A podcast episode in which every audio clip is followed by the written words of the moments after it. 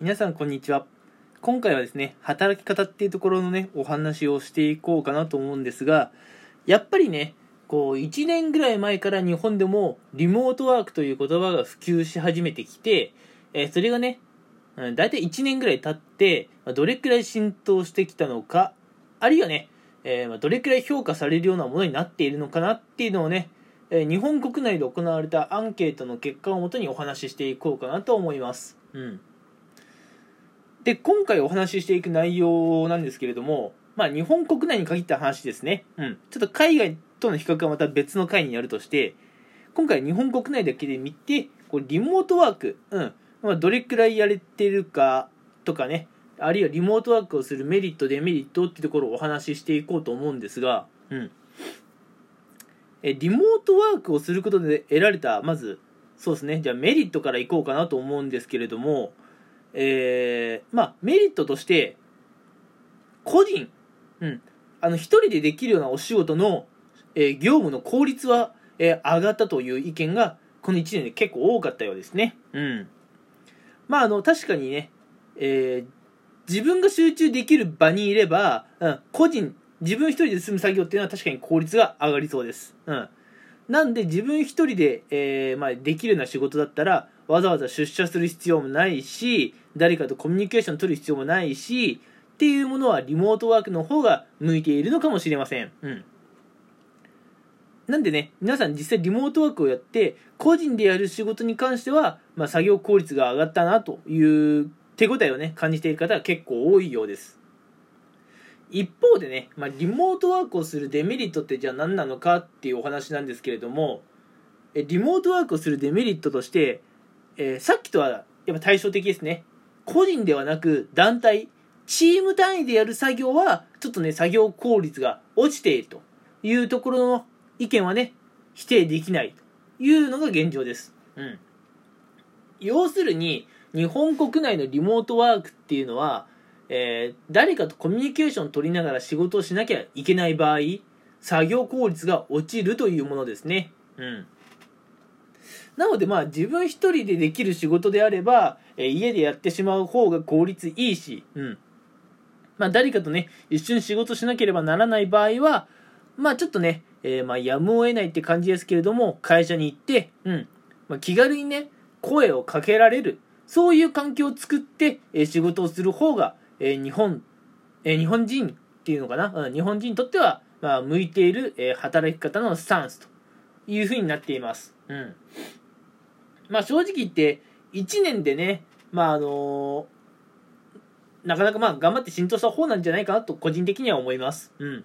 ただね、もっともっとね、こう、リモートワークっていうのは浸透させなきゃいけないと思っていて、うん。その過程でね、チーム単位で作業する場合も、えー効率、効率を落とさない、えー仕事の仕方というものをね、日本人は考えていかなきゃいけないかなと思います。うん。で、やっぱりね、こう、リモートワークをして、なんでこう、チーム単位でやると、うん、あの、作業効率が下がるのかっていうところは、やっぱりね、コミュニケーションがあまりうまくいかないっていうところが課題としてあるようです。うん。やっぱコミュニケーションがうまくいかないと、うん、チーム単位でやる作業効率は落ちてしまう。なので、日本国内でね、リモートワークをして作業する場合、いかにね、円滑にコミュニケーションが取れるかっていうのはね、まあ昨年も課題だったとは思うんですけれども、今年も、あるいはね、来年2022年になってもね、課題として残る気がします。うん。逆に言えば、えー、まあ、リモートワークでもね、コミュニケーションに何ら問題のない、そういう会社っていうのは今後日本国内でもね、結構伸びていくような気がしています。うん。で、最後にちょっとお話ししたいのが、日本国内でまあリモートワークやっている企業ってどれくらいあるのっていう割合的な話なんですけれども、やっぱりね、これはあの、業種によって全然違うと思いますね。うん。うん。なんであまり一概にこう、世に出回ってる情報を鵜呑みにできないってところはあるんですけれども、まあ IT 業界なんかはね、4、50%って言われてますけれども、果たしてそれも本当なのかどうかちょっと怪しいですしね。うん。まあ、やっぱ一番多いとことして IT とかさ、そういったところが、うん、なんでパソコン使うような作業のところが結構リモートワークの割合高いというような印象ですね。うん。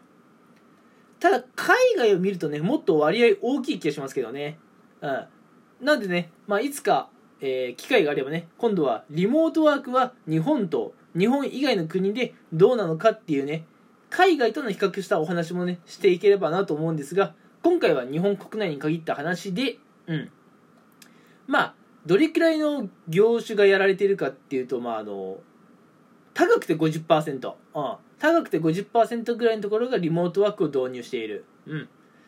まあ、コロナもね、えー、第1波、第2波、第3波とか来てますけれどもね、やっぱりこう、日に日にね、みんなコロナに対する警戒が下がってきていて、あの、緊急事態宣言が出ても普通に出社とかはもうあるあるになってますね。うん。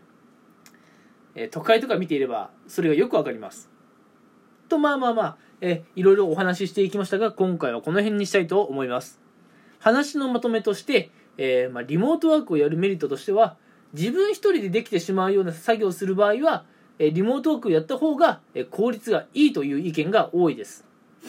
一方、えリモートワークのデメリットとして、ちょっとコミュニケーションがね、円滑に取りにくいというところがあって、それが原因で、誰かと協力してやらなければいけない仕事をチーム単位でやる仕事の効率は、リモートワークにしてから、ちょっとね、え悪くなっているという意見が多いです。うん。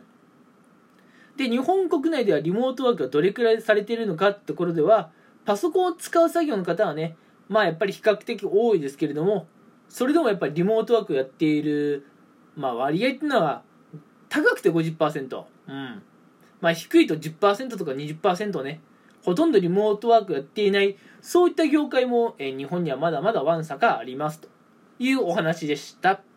はい。えー、皆さんもね、あのー、まあ、皮肉ですけどね、まあ、コロナのおかげで、ちょっとね、リモートワークというのが、え、日本国内でも浸透してきたところはあるので、えー、自分のね、働き方、もっとね、なんかリモートワークとか導入できないかなっていうのをね、ちょっと考えてみるのは、えー、面白いかもしれません。ということで今回はこの辺にしたいと思います。聞いてくれてありがとうございました。